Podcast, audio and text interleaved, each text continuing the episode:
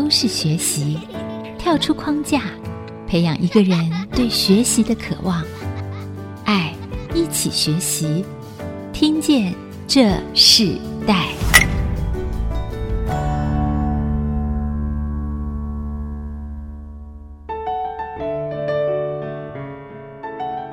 这里是 IC 之音竹科广播 FM 九七点五，听见这世代节目。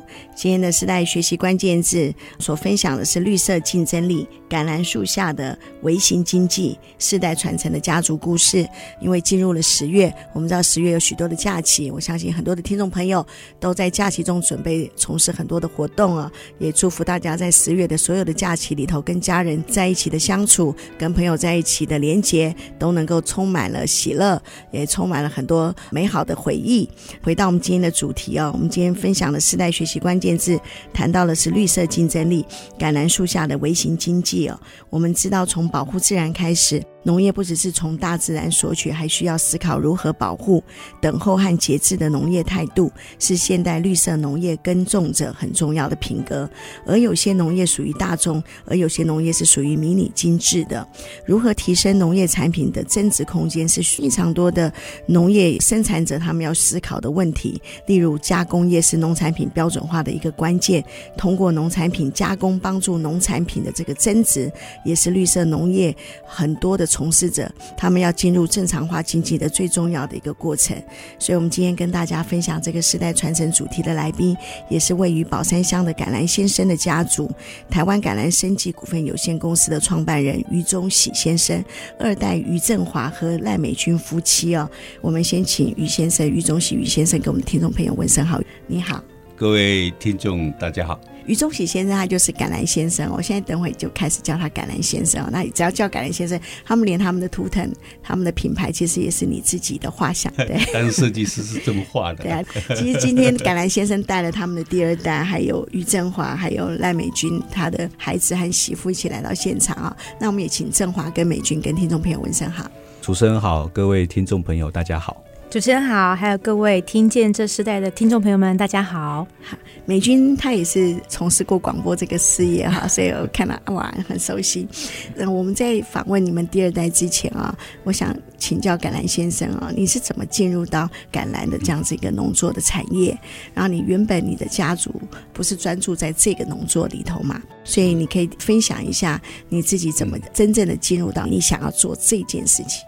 想起当初。刚开始的时候啊，哈，那时候是民国六十几年的时代，那时候的政府很注重农业，经常会聚集所有的农业朋友啊，开很多的专题演讲，鼓励啊，哈，呃，农业专业化，所以我们经常会参与这种的哈专题演讲会，比如讲养猪啦、养鸡啦、养牛啦。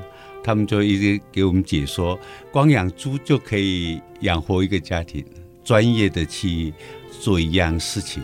当时这样讲，我们大家是新的观念了哈，以前，所以当时政府也一直在推广哈，就说一乡镇一特色，呃，如何来增加我们农业所有农产品的一些附加价值，还有增加所有农产品的加工层次。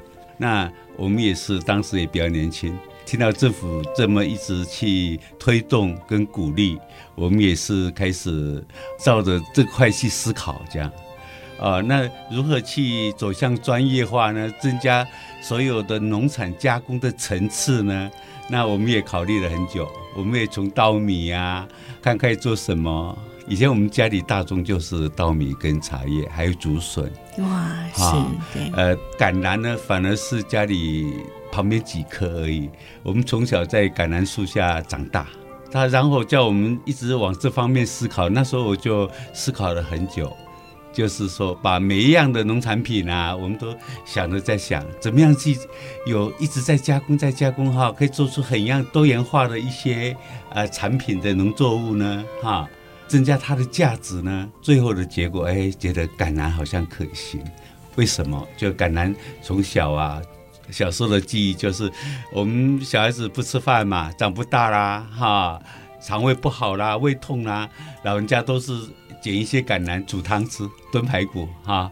不然的话，就在没有橄榄的时候，就挖那个橄榄树下的根呐、就来剁一剁哈，那个熬排骨，我们吃的都很好啊。甚至于以前的人那个牛啊，拉得太辛苦了，然后血尿啊，都可以用橄榄叶哈搓一搓啊哈，就能够把它吃好。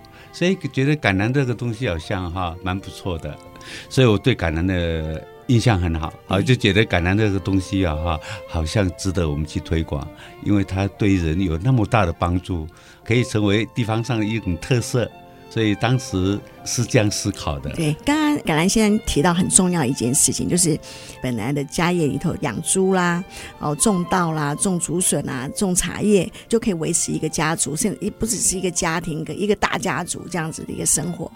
那政府当然也鼓励一乡一特色嘛。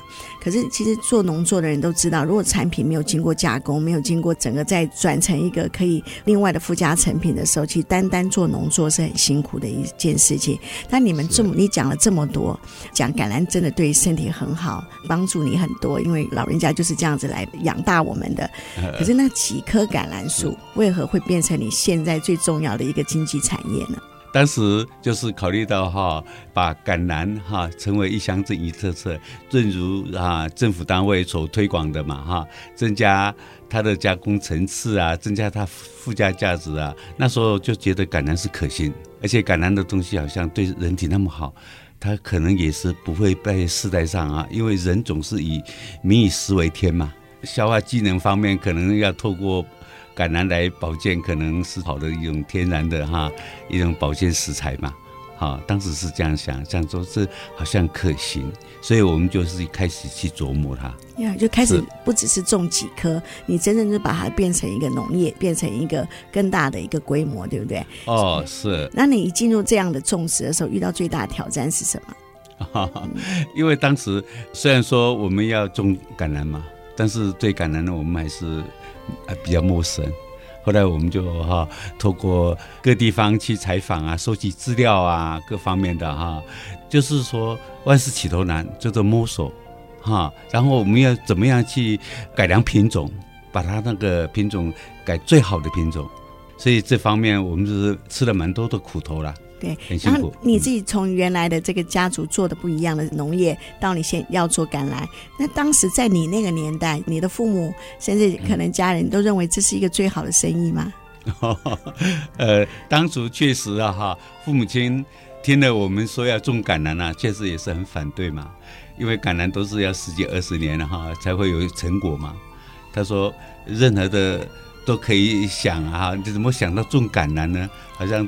头脑有问题吧？好，呃，但是我们是觉得，就是橄榄是不是我们想的不一样？我们想的它是没比较少人种嘛，所以父母亲当时也不看好这件事情。嗯、但是，但是你就投入下去了。是，我们还是坚持投入，投入下去，然后就成就现在可以传承在下一代的一个另外一种规模。我们先休息一下，我们在下一段部分，我们继续要邀请这个橄榄先生这个家族创办人余宗喜，还有他的二代余振华和赖美君夫妻，然后一起跟我们分享，其实在这个绿色经济的产业里头，微型经济并不容易啊，尤其是在农产业。那农产业必须要透过很多的加工，所有的一切的科技的帮助啊，甚至一个新的一些设备的帮助。那我看到他们自己申请的公司也叫做台湾橄榄生技股份有限公司哦，因为叫了。生机就不一样了，又跟农业好像感觉又提升了。我们看到，可是我想这是许多农民他们正在努力的一个方向，也是他们想要开展在农业在台湾经济里头一个不一样的一个位置和市场。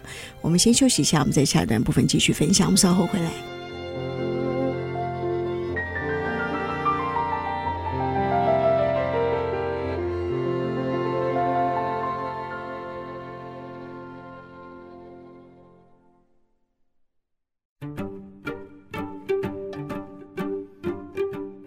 欢迎回到《听见这世代》，我是主持人郭兰玉。今天在《听见这世代》节目里头，我们现场邀请到的来宾是宝山乡的橄榄家族，他们的公司叫做台湾橄榄升级股份有限公司哦。但其实这个家族他们本身在这个几代里头，他们主要是做农耕哦，在做农作这样子的一个产业。可是，在这个家族世代传承中里头，到第二代的时候，在于中喜于先生他这一代的时候，他突然就转向一个主题经济，就叫做生产橄榄。很多人称。称呼他为橄榄先生，他自己的品牌也叫做橄榄先生。那我们看到橄榄这个产业，其实好像这个橄榄本身长的样子一样哦。生长出来的橄榄其实咬起来不容易吃，对不对？是对。它没有那个很好的味觉，它都必须要经过加工，甚至不同的佐料的方式，哎，你才可以真正吃出橄榄的好。所以这个产业，我刚刚听于先生说，经历了二十年才开始 有一个真正可以好像养足一个家族的过程。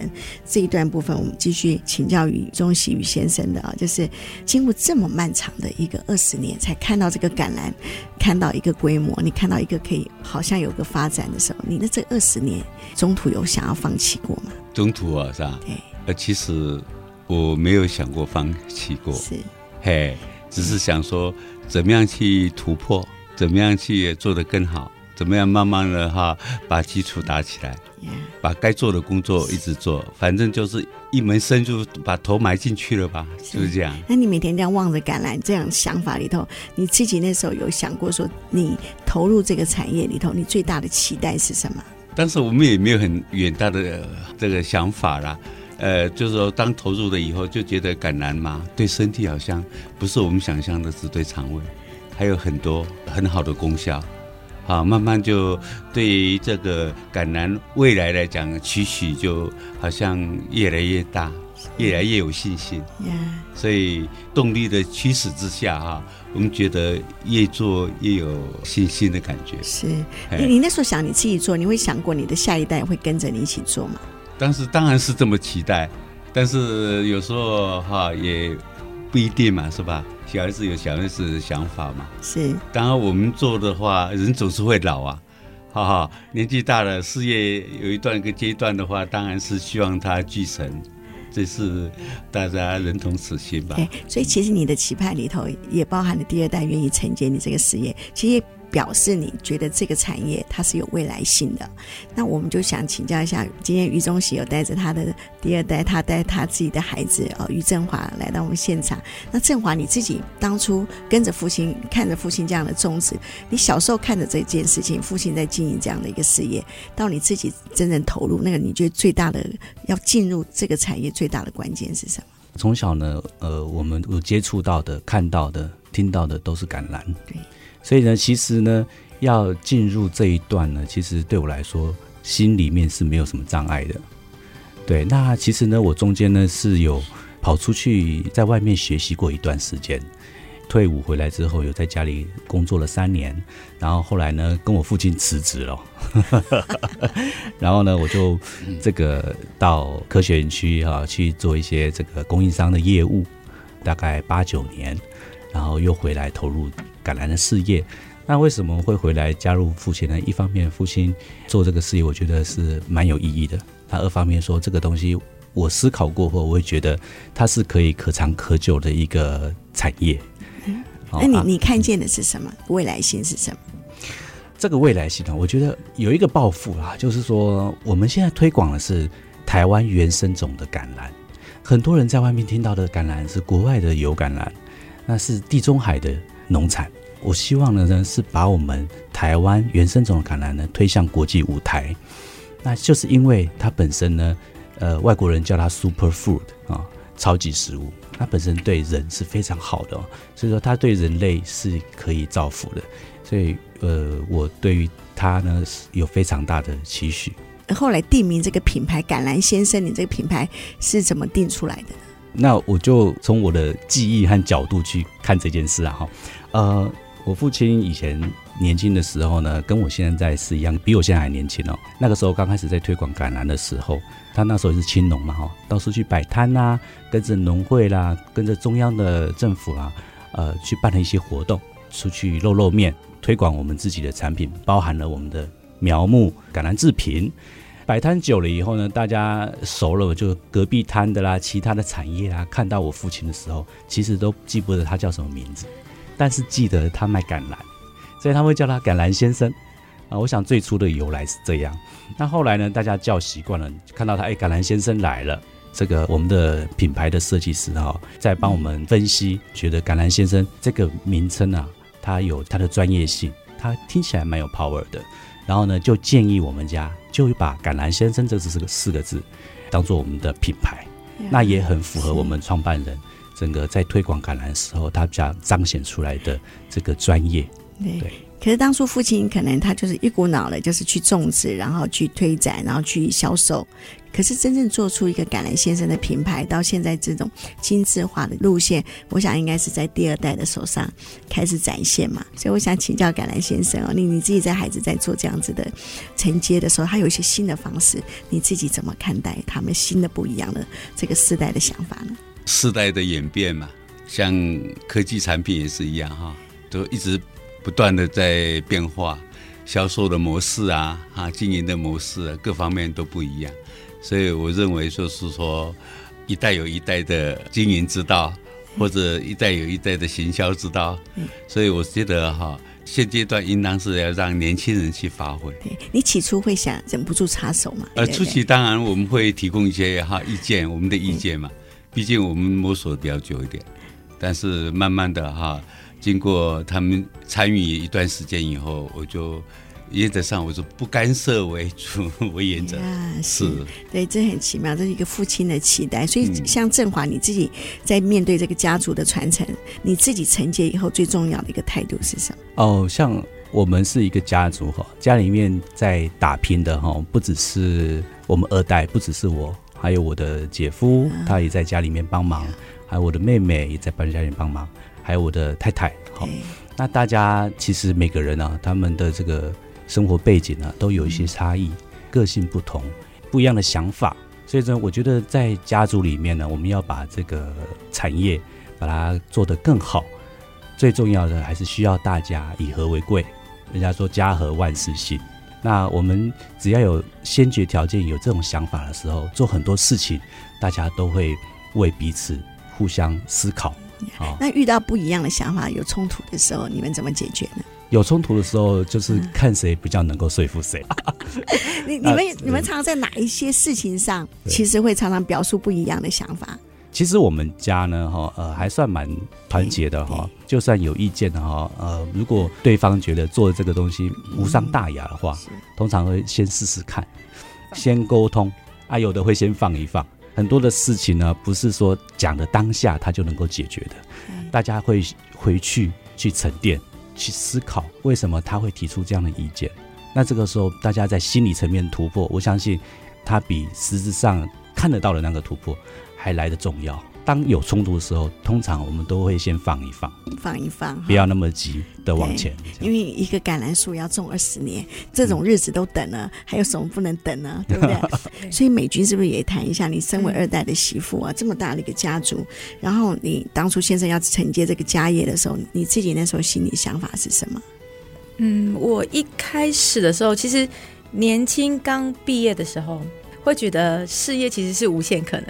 也不一定要做家里的事业，或者是即便做家里的事业，也许我们可以做用不一样的方法。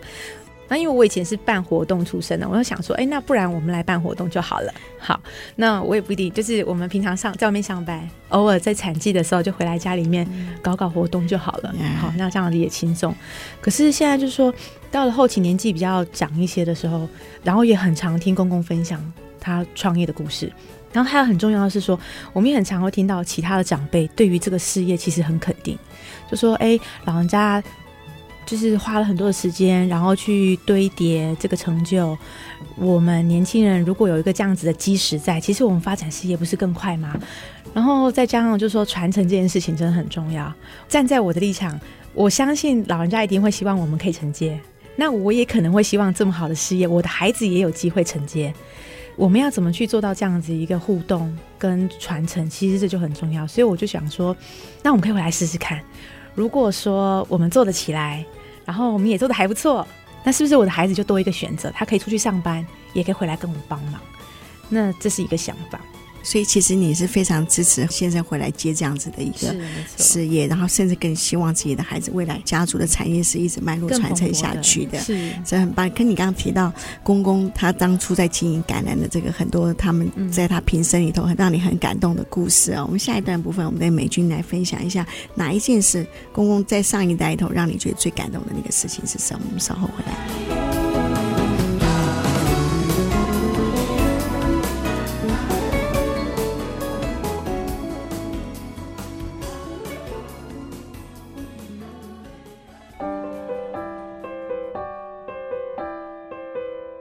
欢迎回到《听见这时代》，我是主持人郭兰玉。今天在《听见这时代》节目里头，我们现场来宾邀请到的是位居在宝山乡的一个橄榄家族，就是橄榄先生创办人于中喜，还有他的孩子，现在是承接他这个家族产业很重要的一个对外的负责人于振华和他的妻子赖美君。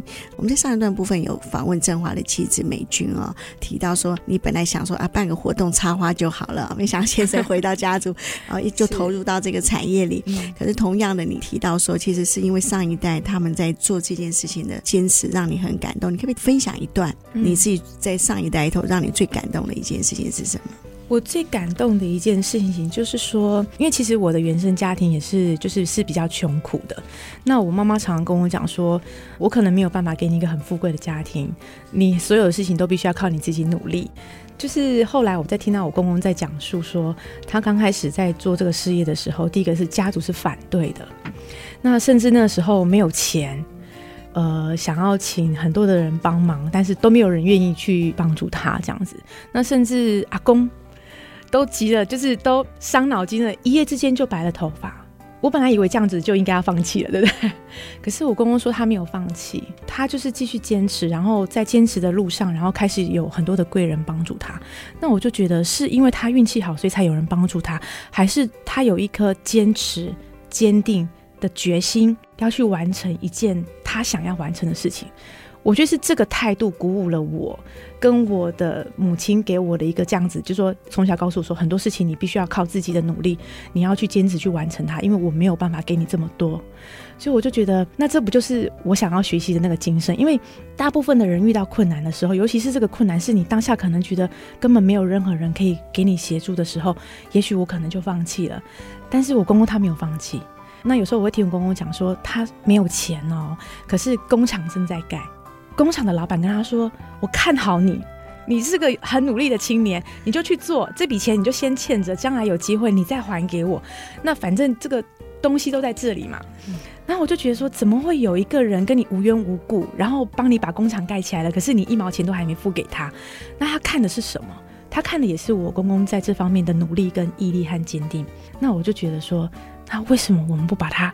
把这个精神承继下来，我觉得我也可以做到这一点，所以我常常就跟振华讲说，我说我们不知道能够，就说能不能完把它完成的很好，但是我相信只要我们努力。也许我们可以往那个方向更迈进，就是迈进更多的脚步，这样子。呀、yeah, 嗯，听到美军讲，就刚刚我们在第一段访问于中喜呃先生，你你是创办这个橄榄先生最重要的一个起始人嘛？刚刚问你，你提到说，请你分享你种植橄榄的这个经过，你就觉得还好，就这样经过了三十年的时间哦。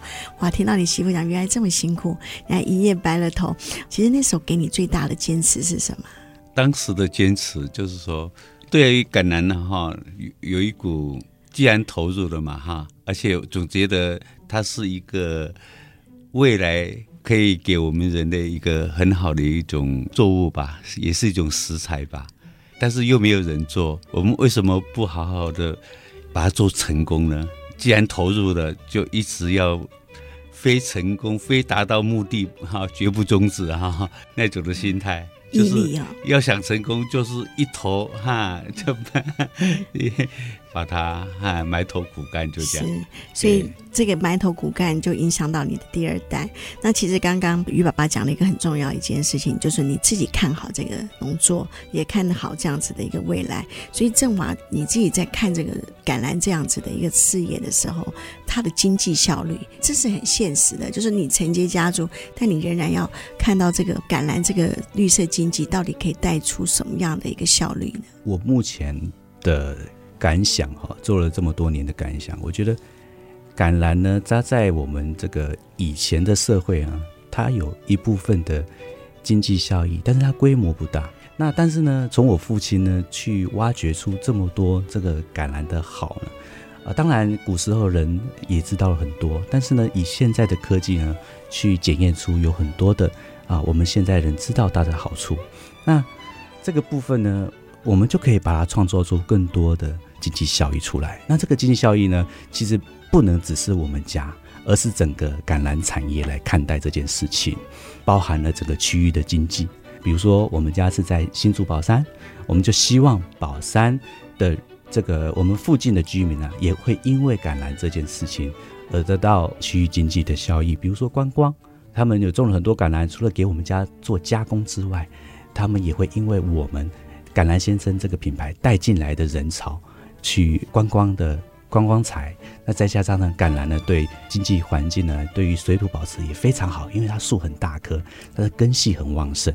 哇、啊，对，所以它对于农业的循环也好，对于环境的友善也好，因为它不需要喷农喷药，它也不需要施化肥，啊，它都可以长得头好壮壮的，它没有虫害，啊，没有菌害，哈，比较相对低的。那所以说现在很符合现在人的假日农夫。所以呢，我的想法是说，第一个，我们产品要推出去，成为世界级的产品。第二个呢，我们要把观光人潮带进来，让区域的经济呢、区域的效益呢发展的更好、更均匀。那我们可不可以简单的跟听众朋友分享一下橄榄它到底对饮食和营养价值是什么？它有哪几个类别？我们可以请振华帮我们介绍一下吗？OK，好，我现在讲的是台湾原生种的橄榄哦，它的外貌的特性啊，就是它的核呢，橄榄核，我们吃了以后，里面的核是两头尖尖的，所以它又叫尖仁橄榄。那它吃起来呢，哈，呃，入口酸涩，酸涩苦，不好吃。但是呢，它会回甘啊，所以呢，它呢，呃，就像以前的忠臣向皇帝请谏一样啊，这个忠言逆耳，但是最后呢，对于皇帝以及对天下老百姓是有好处的，所以它会回甘啊，对身体很好。那它有四大好处，第一个呢，橄榄它高钙，它的钙质呢是芝麻的两倍以上哦，啊，那芝麻就是高钙植物了。所以橄榄的钙呢，它非常好，它是植物有机钙，很适合我们的身体血液的吸收。那第二个呢，哈，橄榄它是高膳食纤维的食物，所以它吃起来硬硬的，它膳食纤维非常的厚。它每一颗橄榄里面呢，有四十几趴以上的橄榄膳食纤维，所以呢，它对于人体体内的环保，啊，以及我们的比如说呃排便不顺啊，哈，这些都有很大的帮助。好，第三个呢，橄榄它有橄榄多酚。好，我们知道，我们每个人啊，全身有好多的，所有的组织都是细胞组合的。那我们的细胞呢，每一个细胞呢，它都有它的细胞膜。细胞细胞膜哈、互相工作的时候呢，会产生自由基。那自由基是对身体不好的一种呃，我们产生出来的物质。橄榄多酚可以去清除这个自由基，所以呢，可以让我们身体呢很舒服。最后一个，橄榄它是碱性的食物，那这个碱性呢，它非常的有效率。的综合我们酸性的体质啊，比如说胃酸过多的人啊，胃食道逆流的人啊，有一些酸性体质啊，那个呃尿酸啊这一类的啊，吃橄榄这个植物呢，好，它有得到很大的缓解的作用。所以呢，橄榄对身体有非常多的好处。哇，听起来好像每天都想吃。然后我们在这一段我们休息之前，啊刚刚振华讲了橄榄的这个益处。其实我们一直都有一个印象，知道橄榄对我们的身体是有益处。其实在这个时代的环境里头，我们知道，其实营养价值高的农作经济，其实它是会有更大的一个经济效益的。对。那我想这就是你们家族现在正在做的一件事。那我们休息之前啊，我们请那个于中喜于先生创办人跟我们分享一个儿子讲了这么多这个橄榄的好处啊。那我们来分享一首歌给听众朋友，啊，有跟橄榄有关的歌曲吗？那我来就给听众朋友哈来分享《卖橄榄》的这一首歌。好，那我们就在《卖橄榄》这首歌，我们先休息一下。我就想到，其实橄榄先生从小他母亲最爱帮他做的一道汤，就是橄榄排骨汤，让他这样子可以成长哈，然后带给他很好的强壮的身体，然后并从事这样的行业。其实这非常的特别的一个家族经营的故事。我们先休息一下，我们下段再继续我们的听见这时代。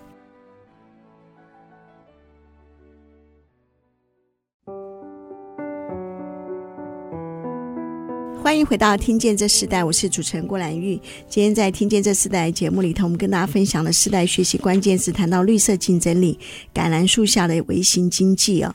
今天邀请到来宾呢，就是台湾橄榄升级股份有限公司的创办人余宗喜。余先生就是橄榄先生，还有他的二代余振华和他的妻子赖美君哦，来到我们的节目。那我们在这一段部分，我们要继续请振华跟我们分享。其实，在这样子的一个橄榄农业里头，看起来它其实未来性是很重要的。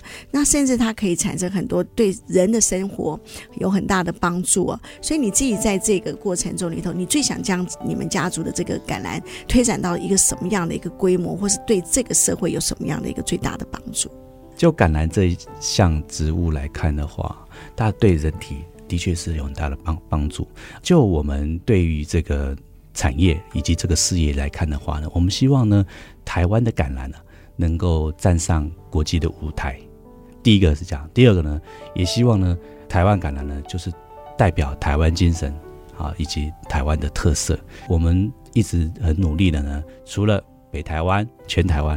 以及可以把我们的橄榄呢推向全世界，呃，让人类呢因为橄榄呢而得到这个帮助。那你自己觉得父亲对你最大的影响是什么？在这样子的一个世代传承里头，承接了父亲的事业，嗯，嗯觉得哇，那父亲他这一生专职于在这样的事情上，带给你什么样的影响？嗯，我觉得他对我最大的影响哈，是心灵层面的事情。啊不是物质上的东西哈，我相信我们每个人呢哈，在生下来哈，对于自己的角色以及自己所处的工作环境，都有这个角色思考的角度，这个呢就会产生了很多的私心啊，产生了很多的对自己有利的想法，这个时候呢就不一定对别人有利。那我父亲常常在教导我们哈，要把自己的这个位置拉高一点，把自己提升起来。去看一个整个面向，比如说公司，你要把自己拉高一点，去看整个公司的营运，而不是你当下你是什么角色，只做你自己的事情，那可能对别的部门不好，对别的人不好。只要把自己的这个心灵提升起来的时候呢，做什么事情都是对大家有利的，那你受到的阻碍就会越小。所以在这方面呢，我还在学习当中，希望将来呢自己可以朝这个目标前进。其实美军，我也很特别的想要请你分享，就是说你在一个家族实业中，你们自己有自己的孩子了，那你怎么让你的孩子来认识这个家族的这个产业，认识他父亲和他阿公这个年代头所做的事情的那个价值呢？我很喜欢听故事。所以，我对这个家庭的了解，跟对这个家族事业的了解，其实是从很多的故事去堆叠起来的。我跟我的孩子也是说故事的方式，去传递我们在做这些事情的理念跟想法。所以，我们常常在办活动的时候，我们会让孩子在这个活动里面去担任一个角色。Maybe 我们在做呃有奖征答的时候，然后我们的小朋友就会去帮我们发这个礼物。那有时候我们就是在那个草地里面，就在树下做。游戏的时候，然后我们也会让小朋友在游戏里面去担任一个指导。诶，大家各位爸爸妈妈要帮忙拿东西，要帮忙看着小小朋友，或者是说，我们甚至在门市很忙的时候，他会跟着我们在身边，看着爸爸妈妈结账，看着爸爸妈妈招呼客人。那晚上的时候，我们就会有时候就会分享说：“那你觉得今天会不会很累？”那小朋友会说：“哇，妈妈，你们这真的很累耶。”我说：“对啊，所以你少顶点嘴，或者是说真的很忙的时候，你居然能够体贴我。为什么我这么忙？因为是真的这么忙，不是妈妈随便说的。所以我的孩子大部分就会说：‘妈妈，如果你忙的时候，我也许我可以跟你帮忙。’那他有时候就会讲说：‘哇，原来阿公以前种橄榄树是这样的。哇，妈妈，原来你说的忙是这样的忙。’”那我觉得在这生活当中，就是他是很轻松的方式，就像振华以前小时候跟在我公公身边，那就像我们现在小朋友跟在我们身边，参与我们在事业上的每一个痕迹。然后他们其实也会有一种，就是也会有自己开始会想法。妈妈，我觉得你应该要卖什么？妈妈，我觉得爸爸应该做什么？我说好，谢谢你的指导。是 是，我觉得这是很重要的。这三代传承下来的时候，其实我们可以看到，哦，这个世代传承那个价值是很重要的。就像创办人所想的一样，我觉得他有个热情，一直要告诉大家这个橄榄有多好。不是因为他自己种植这件事情，不是因为他产生一个经济效益的关系，而是你自己身体力行。你知道橄榄这个经济农作物，它带给人非常非常重要的、很宝贵的，在人的身体需要上，甚至看到这个产业的未来里头，我甚至感受到像刚刚振华所提到，你们不只是自己瑜伽在做这件事，你们把整个宝山区里头，你将橄榄农作里头变成一个整个区域的一个生活的方式。那我们在这一段部分，我们是不是请那个橄榄先生来分享一下，说你自己看到你的孩子，甚至看到更小的孙子们，他们现在也都在这个家族里头，对你自己当初所启动的这个产业产生兴趣，甚至在执行的过程里，你自己最大的满足是什么？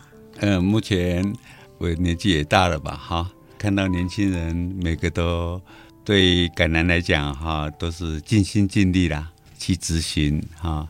这感觉上很欣慰啦，而且目前来讲，橄榄在不管是事业本体的发展，还有地方上所有长官的肯定，我们地方上所有农友哈也对我们的肯定，我们客户啊也对我们的肯定，各方面来讲哈，对我们都觉得非常正面哈，非常正面，而且我们孙子那一代也非常的乖巧了哈。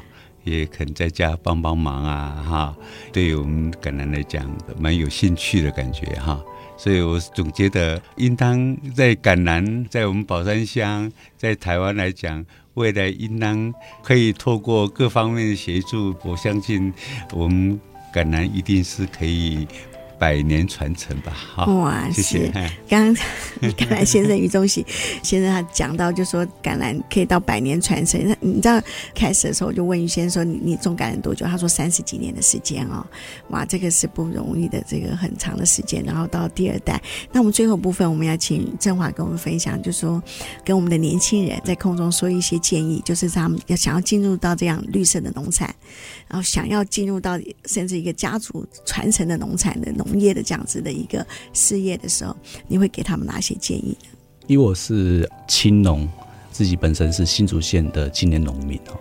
那我看了呃这么多我们的这个同好，那我会给新进的这个青年们哈一个建议。第一个就是，当你选对了你的事业的时候，你要先持之以恒一段时间，再来，你不要一开始就想要别人帮助你。你要先把自己做好来，然后呢，你要先把自己弄得香香的，自然而然就会有人也会来帮忙你，受到你精神的感动。所以，新进的青年农民们在这方面呢，我相信可以着力这个部分。对。那如果要用一句话来形容你的家族事业，你会用哪一句话来形容呢？只要心里向着光。前面一定会有太阳，这个是非常充满阳光的一个鼓励的话。那我们最后也请振华跟我们分享一首歌曲，来作为今天你自己代表你的心境，这个家族，你自己在传承这个世代里头很重要的一首歌曲。我跟周杰伦哦，大概是同个年年纪的人，所以我今天就推荐他的歌哈，叫《稻香》，也很符合我们家农产业。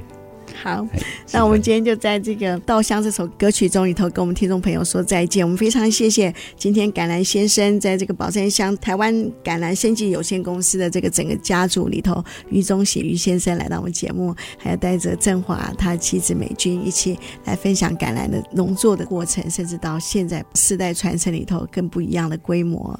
那我们也看到世代传承不容易，台湾的农业经济也不容易哦。看到一个家族如果愿意坚持，就像他们。今天在空中所提到的，那余先生所提到的说，呃，他希望这是一个百年事业，在一个百年传承里头，我们仍然可以看到许多的橄榄树，可以在我们的宝山乡，甚至在我们的台湾里头，甚至在国外。在橄榄树下里头，一群努力，一群想要让这么好的一个农作经济产生更大的效益，带给人类更大的帮助。我们今天非常谢谢你们，谢谢，谢谢，谢谢，谢谢。亲爱的听众们，二零二年过了四分之三，在疫情时代，我们经历了许多震撼与失去，相互扶持，即将迎来第四季。我们自六月推出了寻找 Cache IC 需要你的活动，重新诠释了 Cache 改变行动，分享希望这样子的一个呼吁。所以今年的营运我们的人备受挑战，需要各位的行动支持。我们现在在空中邀请大家能以每月定期定额的方式继续来支持 IC。详细的内容请上 IC 之音网站查询，triple w 点 ic 九七五点 com。捐款相关事宜请洽零三五一六三九七五。听见这世代，我们下次再见，拜拜。听见这世代，建立爱的连结。中华民国资源媒和互联协会邀请您一起启动公益资源，实现分享与给予的良善社会。